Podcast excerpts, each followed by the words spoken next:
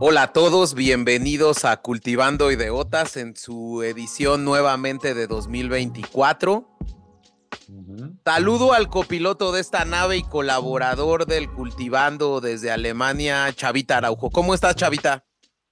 Muy bien, aquí un poquito preocupado por tanta conflicto que anda o con, el que está empezando el, año 2024. Sigue Israel, sigue, la, sigue Ucrania, Taiwán anda todavía tenso y pues también el día de hoy del lado de América pues está calentándose Venezuela con Reino Unido, ¿no, James?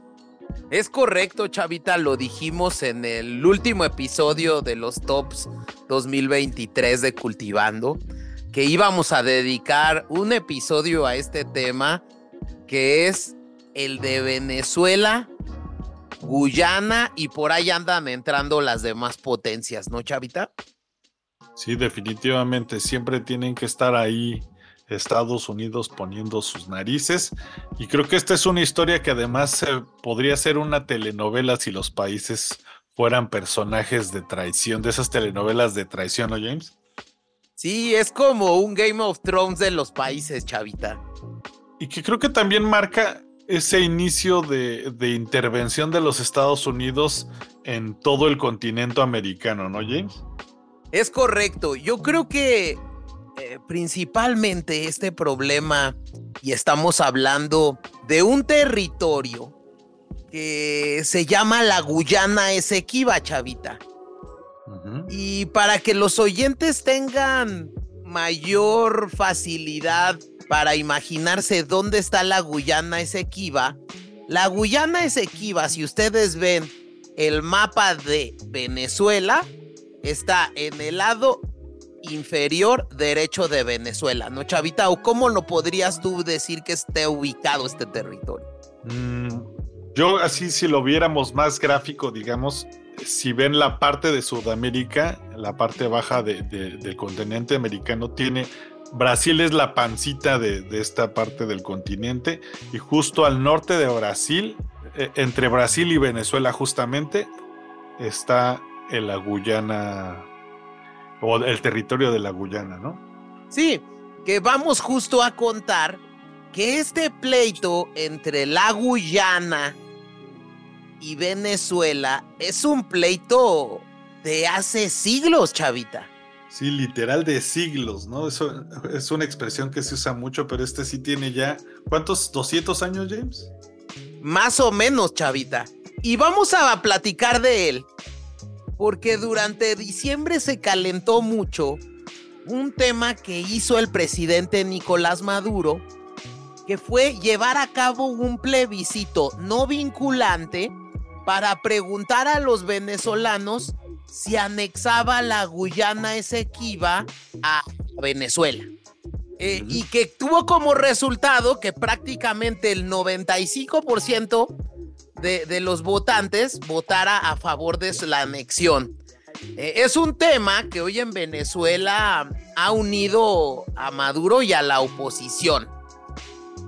Sí, definitivamente, como que esta onda nacionalista por territorios y más de un territorio que al parecer es rico en recursos naturales, pues justo siempre te trae como seguidores, ¿no? Sí, y para añadir a esto, el gobierno venezolano, una vez que termina este referendo, despliega una campaña muy nacionalista para promover un mapa de Venezuela con la adición de este, esta parte del territorio, que forma parte de otro país que tiene una independencia prácticamente muy, muy joven, que es la Guyana. Sí, me parece que se independiza por ahí de los años 80, ¿no? Sí, 70, 70, 80, sí. Y que, pues, yo creo que este país fue realmente un poco rezagado por, tanto por Venezuela como por Reino Unido hasta que se dieron cuenta que está nadando literal en petróleo. Que según todo vamos a, las energías renovables, pero el petróleo sigue siendo el oro negro y no se lo van a quitar en un buen rato. Yo creo que puede ser que tú y yo nos vayamos a morir y tus hijos también y los míos también y el mundo va a seguir dependiendo de los hidrocarburos, chavita. Tenemos hidrocarburos para rato y, en algún momento vamos a tocar este tema en el cultivando. Estamos preparando algo de este. Pero bueno, digamos que para regresar al tema de la Guyana Esequiba, eh, el presidente Nicolás Maduro, eh, que tenemos ahí por ahí un, episodio sobre todo el tema de Venezuela y, cómo llegó Maduro al poder y, cómo se vivía Venezuela en los años 40. Eh, se lo recomendamos mucho, está en las principales plataformas. Pero bueno, digamos, aunado a que el presidente Maduro manda a ampliar el mapa de Venezuela, incluyendo a la Guyana Esequiba, eh, ya autorizó también a su compañía de petróleo, que es PDVSA, abrir un área eh, de, de, PDVSA Esequibo, ¿no? Para que a partir de ella puedan administrar las concesiones que se otorguen eh, sobre hidrocarburos en esa zona. Ya también el presidente Maduro mandó a crear un estado que se va a denominar el estado de la Guyana Esequiba. Y bueno, pues eh, eh, justo ya está empezando a llevar a cabo acciones para anexar esa parte del territorio. Esto ha generado que en las últimas eh, etapas Venezuela lleve a cabo posicionamientos militares alrededor de la frontera con la Guyana y que incluso haya levantado las alertas y han venido representantes del Reino Unido a platicar con los gobernantes de Guyana para ver cómo van a hacer en caso de una posible invasión. Entonces... Y ya en medio ya también están mandando barcos los de Reino Unido, ¿no? Me parece que ya mandaron un buque. Es correcto. Entonces se ha generado esta efervescencia alrededor de, pues, de quién es el Esequibo, chavita. ¿Qué argumentos ha puesto Venezuela para decir que el Esequibo es suyo? ¿Y qué argumentos ha puesto la Guyana para expresar lo mismo? Decir, oye, pues lo que estás haciendo es una invasión eh, eh, a mi territorio. Los dos eh, incluso han llamado de esa manera a lo que a lo que pasó con esto, ¿no, Chavita? Entonces, es un tema que se ha venido llevando a cabo alrededor de cuestiones que son completamente arbitrarias. Luego se fueron a tribunales arbitrales y queremos ir explicándole a los oyentes de este cultivando para que cada quien haga y, forje su propio criterio para determinar de quién es la Guyana Esequiba.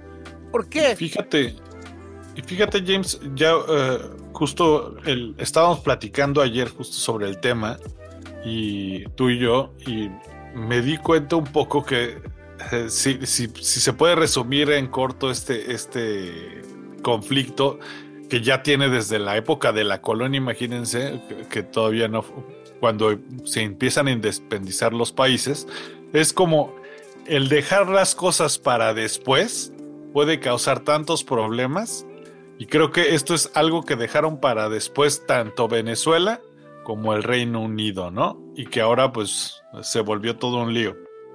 Y que hoy en día es un territorio que constituye dos terceras partes de la Guyana, esa es la verdad. La Guyana Esequiba constituye dos terceras partes del territorio guyanés, aunque alberga solo a una parte de su población. Eh, realmente el territorio es una selva étnica en la que habitan grupos indígenas que habitan tanto en Venezuela como eh, en la, en la Guyana. Lo más importante de esta parte del territorio es que este territorio cuenta con reservas de oro, cobre, hierro, litio, eh, diamantes, manganeso y sobre todo yacimientos de petróleo y gas natural que fueron descubriendo en 2015. Entonces es algo que también eh, como una explicación previa a iniciar esta historia eh, de telenovela, como bien lo señalas, eh, realmente un territorio al que realmente en un principio lo tenían olvidado, chavita, ahora resulta que es un territorio rico en minerales y cómo son las cosas, ¿no? Sí, definitivamente, como dicen, el interés tiene pies, ¿no? ¿Cómo es? Es correcto, pero vamos a empezar esta bella historia, chavita, con el descubrimiento de América, ¿tú crees? Imagínate, 1492. Realmente lo que dicen es que hubo una serie de viajes después de este descubrimiento de, 1492 que fueron haciendo eh, los reyes católicos Isabel de Castilla y Fernando de Aragón. Y bueno, cuando iban descubriendo estos territorios, realmente tenían que buscar formas para reafirmar la soberanía que tenía la corona de Castilla sobre esos territorios. Sí, llevando población, pero ¿cómo llevas población a esos lugares tan remotos, no? También. y de difícil acceso. No, y, y principalmente, exactamente, como no se tenía esa capacidad, lo más fácil para los reyes católicos fue buscar la ayuda de la iglesia y específicamente eh, del Papa Alejandro VI, que era uno de los Borgias, que había sido elegido en 1492 y con, con quien tenían muchas, eh, eh, una cadena como de favores mutuos, chavita. Entonces, el Papa emite una serie de bulas papales donde en una de ellas que se llama la interchétera, en esa bula determinan una línea de 100 leguas para dividir el mundo entre la corona española y la corona portuguesa. Órale. Entonces dicen, ah, ¿sabes qué? Las tierras y mareas al oeste del meridiano, situado 100 leguas al oeste de las Islas Azores y Cabo Verde, era la línea. Y se decretaba excomunión para todos aquellos que cruzaran dicho meridiano sin autorización. Realmente, esta línea que se forjó, pues fue dibujada y acordada por los reyes católicos. ¿Y qué poder tan grande de dividir el mundo en ese entonces de gente que ni siquiera eh, habían visto y, tenían como ese esa autoridad ante cuántos países para determinar ese tipo de, de textos, ¿no? la iglesia. Es correcto. El problema es que, pues esto de decir esto es mío porque ya lo toqué, pues eh, esto iba a incomodar a otras coronas de otros países, potencias mundiales que también estaban colonizando. Y una de ellas es la corona portuguesa. La corona portuguesa se queja del contenido de estas bulas porque otorgaban a la corona de Castilla el derecho a conquistar y evangelizar todas las tierras descubiertas y por descubrir entre el mar océano. Esta línea incluía tierras que Portugal ya había descubierto, como las Islas Azores, Madeira y Cabo Verde, Chavita. Entonces ya, empezaba eh, un conflicto desde ahí. Entonces empieza un conflicto muy importante porque las bulas no, no definían una línea concreta entre los territorios que pertenecían a España y los que pertenecían a Portugal.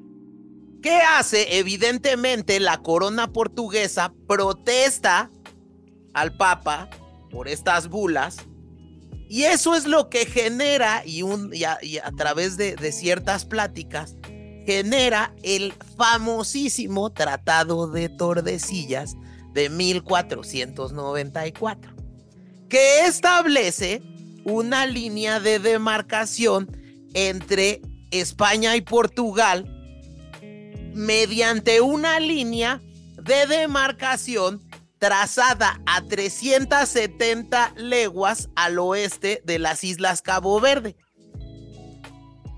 Entonces, esa línea como que era un poquito más favorable a Portugal. Esta parte, eh, alrededor de esta es como si partieras la línea, digamos, el mundo en dos y el hemisferio occidental correspondió a España y el hemisferio oriental correspondió a Portugal. Entonces, cuando parte la línea, la línea alcanza a partir, pasa por el río Esequibo. Ok. O sea que el río Esequibo de cierta manera marcaba la, la división al principio de los dos reinos de la Nueva España y del, supongo, no sé cómo le decían, pero el Nuevo Portugal, digámoslo así, ¿no? Exactamente, digamos, la nueva línea que se fijó con el Tratado de, de, Tordesillas, Portugal adquiere, para que nada más te des una idea de la línea cuán favorable fue, el continente africano, las islas de Madeira, Azores y Cabo Verde, y el Brasil que fue descubierto por Pedro Álvarez Cabral de 1500. Mm, muy bien, no les fue nada mal. Luego, bueno, hubieron otros, otros, otros territorios que se fueron definiendo en tratados más adelante. Pero bueno, esta línea sirvió de referencia para que las potencias respetaran un poco los territorios que ya estaban en la corona española y en la corona portuguesa. Los primeros colonizadores de esa Guyana Esequiba y en general de la, de la, de, la Guyana fueron Alonso de Ojeda y Pedro Alonso Niño, que llegaron a esta zona en 1499. En 1530, España, a través de un conquistador, conquista y coloniza la la costa guyanesa, un cuate de nombre Diego, eh, eh, Diego de Ordaz.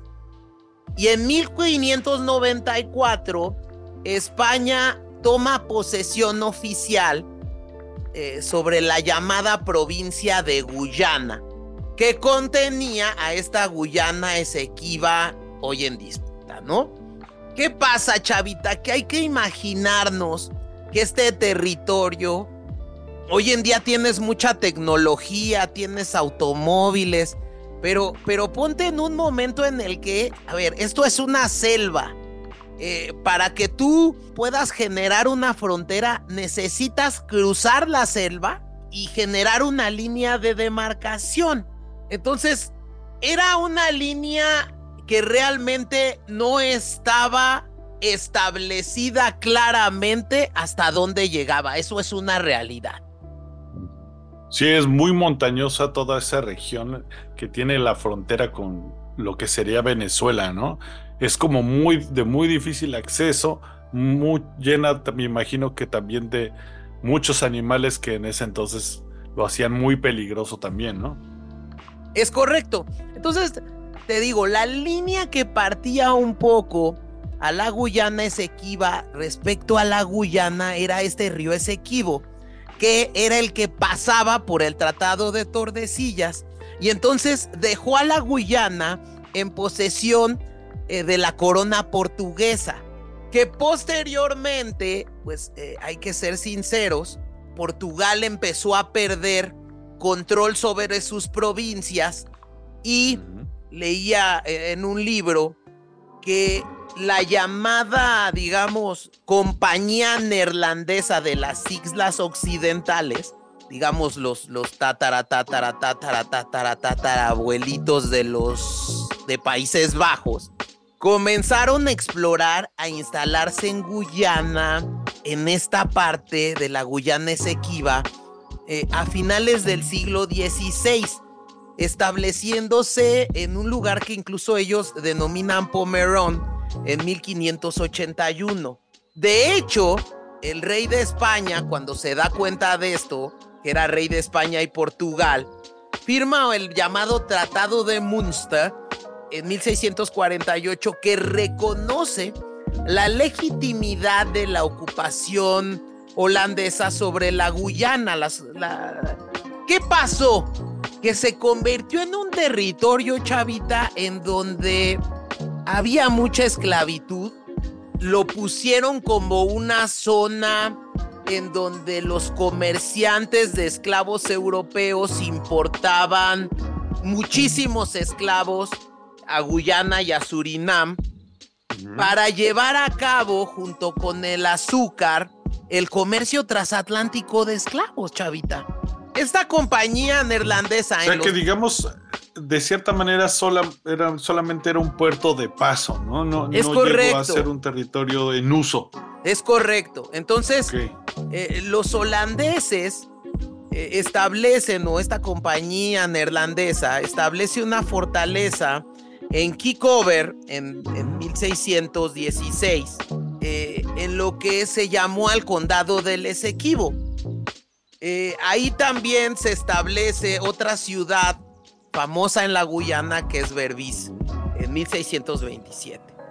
Hubo algunas tentativas de conquistar eh, esta parte de la Guyana, que incluso fueron incitadas eh, por el gobierno eh, de la Gran Bretaña y que fracasaron.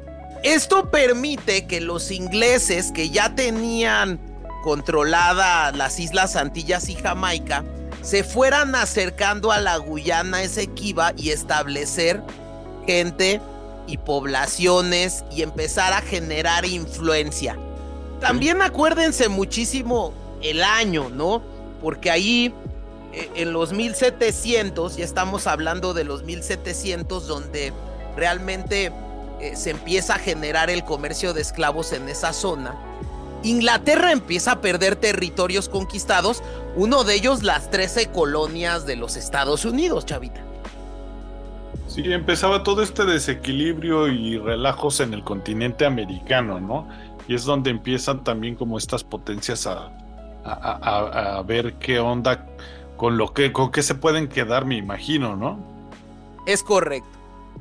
Entonces, eh, digamos, eh, los ingleses en 1750 ya empiezan a generar, a comprar tierras, a generar plantaciones de tabaco, de algodón, de café, de caña de azúcar y utilizando esclavos africanos, como en el caso de la ciudad de Merara, eh, uh -huh. desde 1752. Hubo alguna sublevación de esclavos en esa época, en 1763. Un cuate de nombre Kofi, que es como, como el hidalgo de los guyaneses. Y bueno, pues realmente esto es lo que empezó a pasar en el mundo, ¿no? Luego viene una guerra que se da entre Países Bajos, Francia, en 1795, chavita, y que aprovecha Gran Bretaña para terminar de consolidar el dominio sobre la Guyana y es la que es cuando empieza la historia de la Guyana británica, chavita. Es decir, a partir de que digamos que invaden una casa vacía o, que había dejado los habitantes, se meten y pues ya no se quieren salir, ¿no? Es correcto. Inicia este dominio británico y pues también está, en ese momento empezaba también la independencia de la Colombia, ¿no? De la Gran Colombia. Es correcto. Eh, aquí hay que tener todos estos datos muy claros porque la Carta de Independencia de Venezuela se firma en 1811, chavita, del Reino Español. Entonces, aunque se firmó el Acta de Independencia, fueron 10 años más lo que se tardó Venezuela, Colombia, Panamá en organizarse, ¿no? Porque eh, realmente esta guerra de independencia termina en 1821, cuando se cristaliza la Gran Colombia, idea de Simón Bolívar, pero su consolidación y fracaso de esta Gran Colombia provoca que sea hasta 1830 realmente cuando se funda eh, la ciudad de, Caracas, ¿no, Chavita? Sí, definitivamente. Y que justo cabe resaltar, ¿no? Que la Gran Colombia, si bien también probablemente hubo factores internos, dice, se vieron por ahí movimientos de Estados Unidos y de las otras potencias de no dejar a estos países ser una unidad para que no tomaran más poder, ¿no? Es correcto. Entonces, eh, con esto, regresando al tema, eh, con esta invasión que hizo la Gran Bretaña sobre la Guyana, las colonias de Sequibo, de Merara y Berbis, fueron cedidas oficialmente al Reino Unido en uno que le denominan el Tratado Anglo-Neerlandés de 1814, ¿no? Y es hasta 1831 que se consolida como la colonia de la Guyana británica. Y aquí cuando empieza, digamos, ya Venezuela a hacer su inventario y se da cuenta de que, o, empiece con este desacuerdo con la Gran Bretaña, James. Eh, eh, eh, me, parece importante este tema que tocas, pero quiero, quiero señalar algo que después de, de, la, de consolidar la colonia de la Guyana británica pasó, porque como te había dicho, este, este lugar de la Guyana era un sitio donde se comercializaban muchos esclavos, pero empieza a a ponerse en boga la abolición de la esclavitud. Y el imperio británico declara la abolición de la esclavitud en 1834.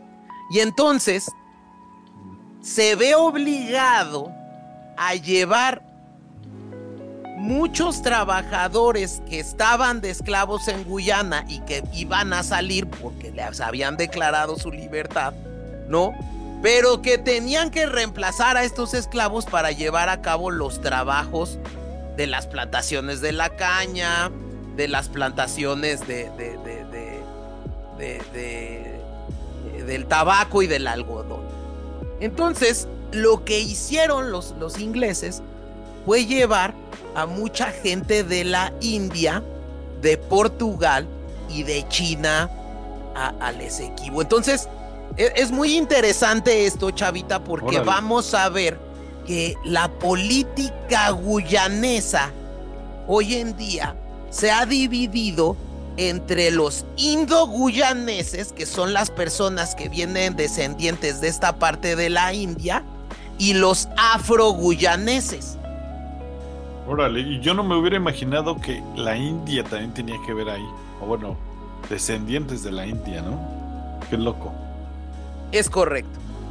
Entonces digamos, bueno, pues esto sigue pasando, eh, se, conforma hoy en día la sociedad guyanesa, ¿no? Y que principalmente eh, es hoy en día una sociedad muy bipolar, porque eh, los afro-guyaneses son los que viven realmente en las, en las ciudades, en la ciudad principal, que es Georgetown, eh, y realmente los, los, los indo-guyaneses son los que viven en las provincias. Órale. Entonces empieza otro tipo de población y se vacía el país, supongo, o qué es lo que, sucede un poco con la con, el estado de la gente que habitaba. Justo la bipolaridad le fue muy bien, eh, le cayó muy bien al Reino Unido, que muchas veces provocaba disturbios raciales entre los indo y los, los afro-guyaneses, como algunos que pasaron eh, en 1962, hace poco, Chavita. Órale. Pues es que siempre ha sido parte de la estrategia de Reino Unido el divide y vencerás, ¿no? Es correcto. Y aquí me parece que es algo muy importante porque tú tocaste el tema de la Gran Colombia y todo lo que, eh, que creo que es un tema muy interesante. Hay que valorar si si platicamos de este gran proyecto que traía Simón Bolívar de Latinoamérica y que muchas veces han dicho que, que, las grandes potencias deshicieron por lo grande que iba a ser eh, eh, la Gran Colombia y, lo basta en recursos. Pero aprovechando que cuando un país se independiza es difícil el poder salir adelante, el poder ponerte de acuerdo organizarte. Ha de ser complicadísimo el hecho de iniciar un país desde cero, chavita. Muchísimos intereses, enemigos, igualmente otro Game of Thrones y pues justo, ¿no? Eh, eh, eh, ¿En quién confías? Es correcto. Realmente los movimientos de independencia creo que son muy complicados y no solo lo estamos hablando el de Venezuela, el de Colombia, el de México, sino el ponerse de acuerdo como un país naciente es muy complicado, ¿no? Eso incluso genera luego eh, eh, eh, guerras civiles y, demás. ¿Por qué? Porque es muy complicado ponerse de acuerdo con tantas cabezas pensando y con tantos intereses involucrados. Y eso pasó en el territorio que era cuando, cuando se empieza a forjar eh, Venezuela, que es en 1830. Inglaterra, aprovechando esta falta de organización, decide eh, contratar al explorador alemán eh, Robert Hermann Schomburg para que trazara la línea fronteriza y el mapa de la Guyana británica y que señalara los límites. Y que algo que se me hizo muy chistoso y que pasa un poco después, y lo estábamos platicando justo ayer cuando preparábamos el tema, es que e, este personaje inicia siendo un, con digamos, tiene un nombre común, digámoslo así, y su hijo, que vuelve a aparecer eh, un poquito más adelante en la historia, es Sir entonces, es correcto. Ahí van los intereses, ¿no, James? ¿Cómo ves? Y lo que hace este cuate Schomburg es ir a la Guyana y delimitar una primera línea Schomburg donde la Guyana británica le ganaba 80 mil kilómetros cuadrados adicionales a este territorio fuertísimo, ¿no? Y por eso se gana su título de nobleza ante la corona inglesa. Es correcto, entonces Inglaterra, abusando de que Venezuela era un país nuevo, se estaba poniendo de acuerdo, se empieza a comer territorio venezolano poco a poco con estas líneas Schomburg. Hubo dos líneas Schomburg. Venezuela incluso protesta internacionalmente. Y se confía, ¿no? creo que esa es parte de, la historia de la traición de la telenovela que nombraba, es confiar en un agente que le, que digamos que lo acuchilla por la espalda, ¿no, James? Es correcto. Entonces, pues empiezan algunas conversaciones entre la Gran Bretaña y Venezuela sobre la frontera, pero pues no empiezan, no llegan a un acuerdo.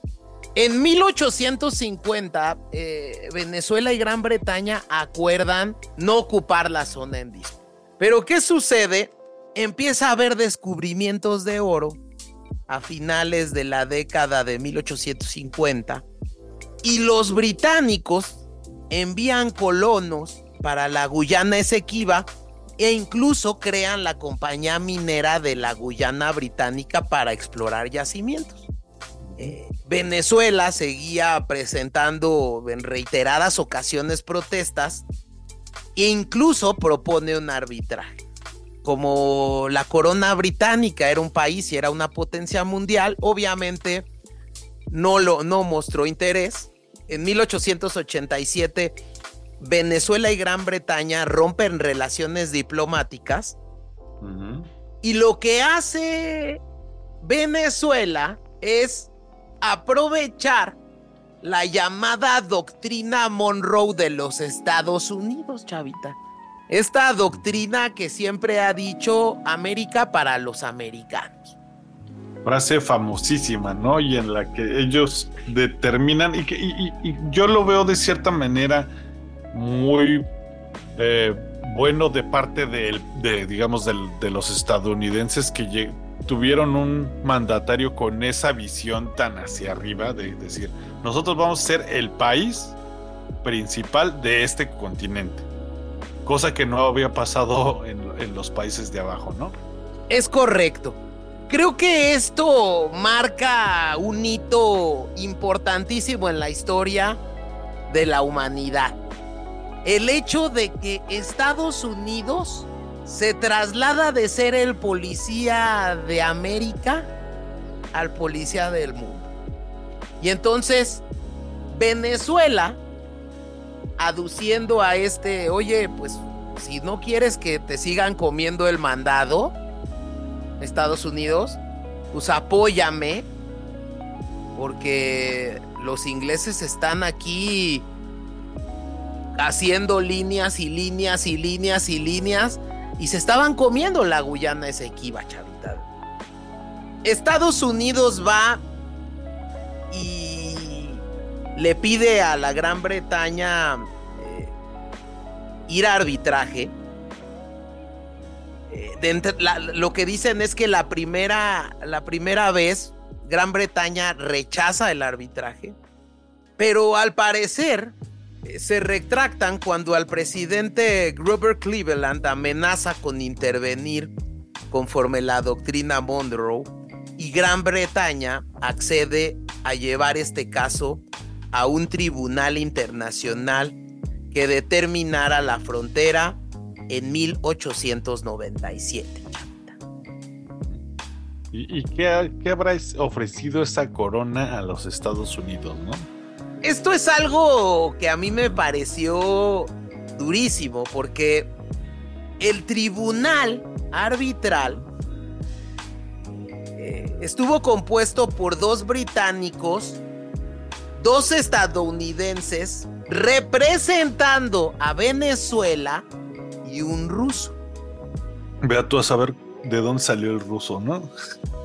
El ruso estaba determinado por acuerdo de las partes como una, una persona independiente que iba a decidir el tema de este arbitraje.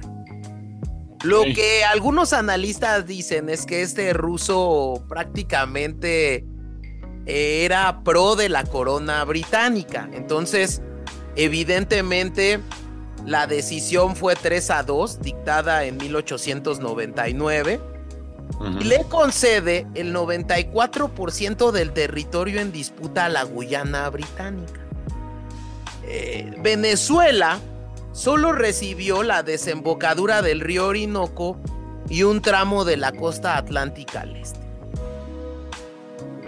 Eh, esto generó que aunque Venezuela no estaba satisfecha con la decisión, una comisión trazó una nueva frontera de acuerdo con esta adjudicación y las partes aceptan el límite en 1905.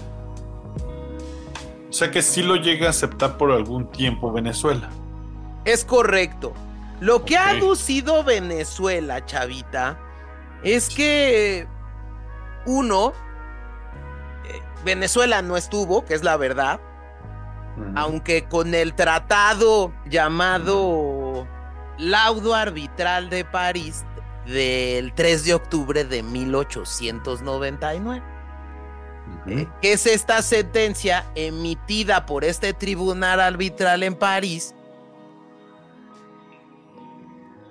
eh, en el que Estados Unidos en representación de Venezuela y el Reino Unido habían convenido en someter a arbitraje internacional esta disputa por la frontera, ¿no?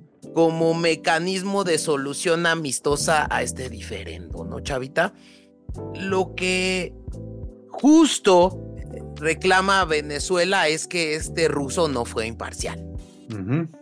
Y ahí se reabre el caso, me parece, ¿no? En los 900. O sea, es correcto. El caso se abre con un acuerdo que se conoce como el Acuerdo de Ginebra en 1966. ¿Y por qué pasa esto? Porque la Guyana británica en este año alcanza su independencia, chavita, de la corona inglesa. Y el problema es que, pues, este pleito territorial y de fronteras seguía, eh, aunque había el laudo arbitral de París que cuando Guyana recibe, dice, oye, pues esto ya es caso cerrado. Y Venezuela aduce que, que este laudo arbitral estaba lleno de inconsistencias y nulidades.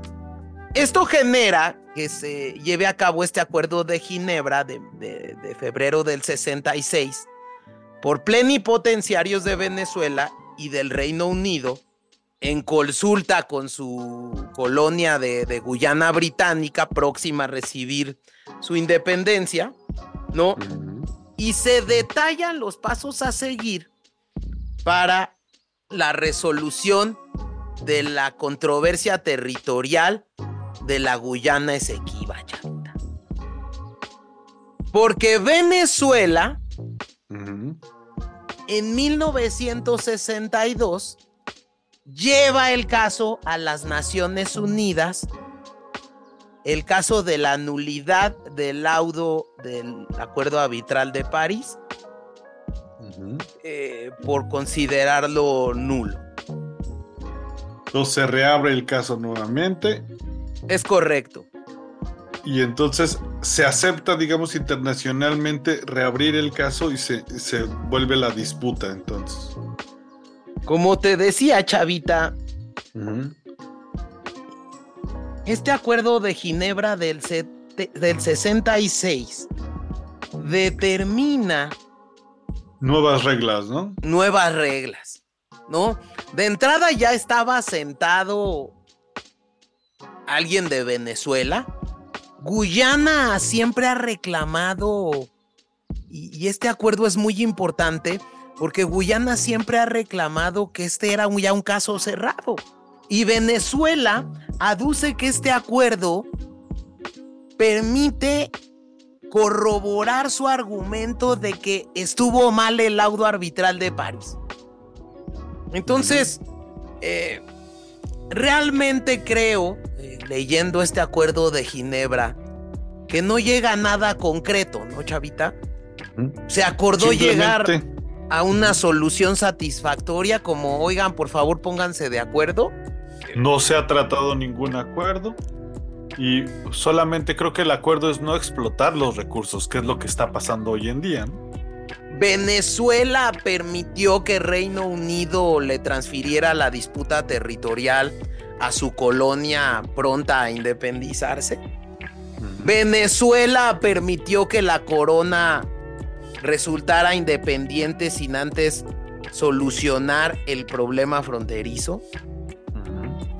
Eh, se le dio el carácter de Estado a una colonia que no lo poseía. Se negociaría desde entonces con la heredera de un despojo que propiciaron sus colonizadores. Y algo muy importante de este acuerdo es que se intercambia la correlación de fuerzas. ¿Por qué? Porque Venezuela ya no iba a ser percibida como la nación débil usurpada por la potencia colonial que era la Gran Bretaña, sino que ahora la pobre y recién independiente Guyana aparentaría ser la nación débil ante el país rico y petrolero como Venezuela. Entonces, justo eh, este tema eh, incluso vuelve a ser, eh, a ponerse en la mesa y desde 1990 y hasta 2017, el secretario general de las Naciones Unidas intentó encontrar una solución a la disputa fronteriza. Eh, incluso Ban Ki-moon compartió un proyecto de marco para poner fin a la disputa. Luego, en 2018, Antonio Guterres eligió a la Corte Internacional de Justicia de la Haya para resolver la disputa, eh, considerando esta que, que, seguía comprometido a ayudar a eliminar esta disputa. Eh, Guyana presentó entonces una solicitud iniciando un procedimiento contra Venezuela en marzo de 2018. Y esto ha, ha, seguido eh, en la mesa por años y años y años, chavita. Eh, es un tema que desde mi punto de vista eh, ya muy personal, le cae como anillo al dedo a Maduro, porque la realidad es que el movimiento bolivariano ha caído en un franco desgaste. Eh, definitivamente. ¿Por qué? Porque pues los recursos con tantos apoyos sociales ya no alcanzan, ya no hay una eficiencia y una rentabilidad real en cuanto a sus empresas estatales. PDVSA, bueno, pues eh, eh, está en números rojos en muchas áreas de, es un estado que está en modo zombie hoy en día, ¿no? Es correcto. Y, lo que vamos a generar aquí es que la gente tenga nuevamente la percepción de cambio con la anexión de un nuevo territorio. Entonces, es algo que políticamente al presidente Maduro le conviene mucho, ¿no? La pregunta que dejo en el tintero es, ¿quién van a ser las grandes potencias en esta ocasión? Que a lo largo del desarrollo de la, del periodo de independencia en la Guyana han estado inmiscuidas estas potencias en, en, estar atrás de ello. De hecho, esta disputa vuelve a tener un empuje cuando en 2015 se descubren varios yacimientos y que incluso el gobierno de Guyana ya empezó a contratar, a, otorgar concesiones a ExxonMobil, a, a, Shell, a una empresa china. Y esto ha generado, pues, que, Venezuela eh, tenga que hacer algo, ¿no, Chavita? Sí, y que le ha dado un poquito de seguridad, creo que a, este estado de Venezuela o a Maduro, el que hay tantos conflictos hoy en día que siente que no va a ser atacado con la misma determinación que si estuviéramos en, digamos, en un año normal, ¿no? Es correcto. Y que pues también en Venezuela es año electoral, chavita, y esto al igual que la invasión a Hamas, pues genera unidades. Eh, la decisión de que la Guyana Esequiba es venezolana, eh, como lo dije al inicio de este episodio, es uniforme. Sí, definitivamente. Yo creo que ese tipo de movimientos nacionalistas casi siempre te regresan mucho seguidor, ¿no? Es correcto, Chavita. Y bueno, pues no sé si quieras tú añadir algo más para cerrar este cultivando. Pues solamente que vuelve esta onda de, digamos, de la colonia o de, o de este, digamos, poder de las grandes potencias que hoy en día se están medio eclipsando, pero que siguen mostrando ese dominio en territorios eh, como ahora en disputa y que pues el, petróleo sigue y seguirá siendo el oro negro, como lo dije quizá eh, al inicio del, programa, no sé si, si, lo dije o no, pero definitivamente no hay como el petróleo para iniciar conflictos, ¿no? Todo lo que es el Medio Oriente y muchos otros eh, ondas han iniciado por los hidrocarburos y el petróleo, ¿no, James? Es correcto, Chavita. Y bueno, pues para recomendarles una rola, porque ya no las podemos poner por temas de, derechos de autor, pues te voy a dejar la responsabilidad de recomendar la rola que te esté cultivando.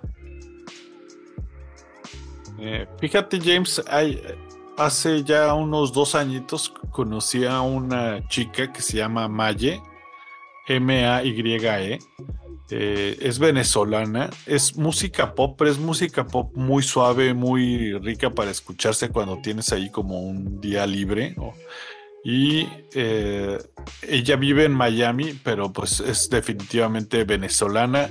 Canta en inglés y en español, generalmente en español, pero tiene muy buenas rolas en ambos idiomas. Yo creo que les voy a, proponer que se escuchen eh, Maybe Baby, que es una de sus rolas conocidas. O Tú, creo que tú está mejor. Escúchense las dos, tú y Maybe Baby, y ahí, y ahí que nos cuenten si les gustó o no a, nuestros escuchas. Y pues nada más, ¿no? Y todas estas rolas, Chavita, las estamos poniendo en un playlist en nuestra página de Cultivando. En, un blog de música que tenemos ahí. Es www.cultivandoideotas.com. Y nuestras playlists, ¿no? En Apple y en, en Spotify. Eh, ahí tenemos la, el Cultivando 2022, Cultivando 2023. Eh, son buenas playlists, escúchelas. Eh, realmente hay canciones que recomiendan todos nuestros ideólogos. Y para finalizar, Chavita, vamos a tener sorpresas. Sí, ¿cómo ves, James, que ya andamos construyendo nuestro hogar en el metaverso? Y creo que muy pronto vamos a empezar a, dar algunos como sorpresitas de, cómo va a funcionar el, cultivando en el metaverso. Lo van a poder ver también como episodio en Spotify con video, pero además la idea de esto es hacerlo muy interactivo. No van a ser todos los episodios, van a ser algunos un poco escogidos en los que se pueda debatir. Y ustedes, los que tengan acceso a este plataforma de Meta nos van a poder visitar durante las grabaciones y pues aparecer y quizá opinar con nosotros. Sí, van a entrar al VR, al, salón VR. del Cultivando. Eh, mándenos eh, para ideas de nuevos episodios en cultivandoideotas.gmail.com en contacto arroba cultivandoideotas.com y en el Instagram at cultivando idiotas y at cultivando idiotas con U. Y el X que ahora es es arroba ah, cultivando guion bajo I. Síganos, denle like y vamos a seguir, escúchenos en las principales plataformas de reproducción. Hasta luego. Muchas gracias, Chavita.